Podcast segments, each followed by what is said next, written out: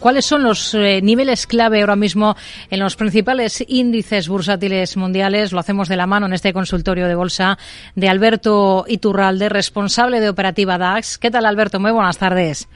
Muy buenas tardes, fenomenal. Bueno, así me gusta, con, mucha fuerza que comience. Hemos visto un comienzo de semana mmm, bastante suave, discreto, al menos si miramos a las plazas en Europa, con requertos, eh, con descensos muy, muy moderados.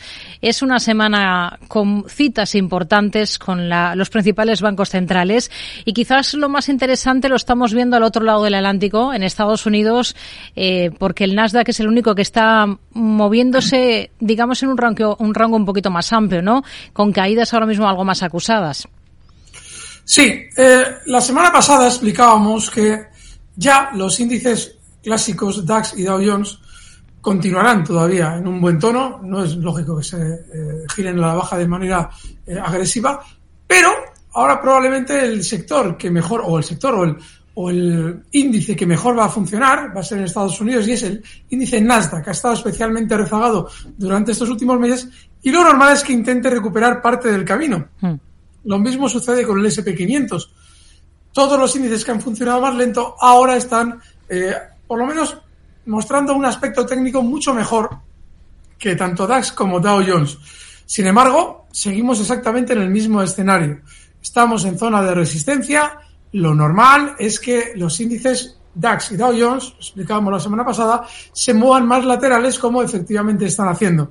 De manera que lo que hay que tener es simplemente, pues bueno, un poquito de estar rápidos para ver qué valores saltan. Hoy ha saltado SACIR, en realidad saltaba justo la semana pasada.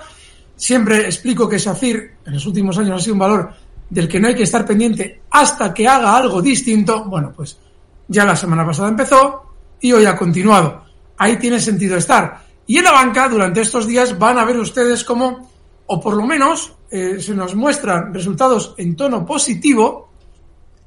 En ese caso, lo normal es que la banca tienda a frenar y probablemente de aquí a unas semanas tener ciertos recortes, o bien si los resultados se nos muestran en un tono eh, discreto, pues lo más normal es que veamos a la banca con continuidad alcista.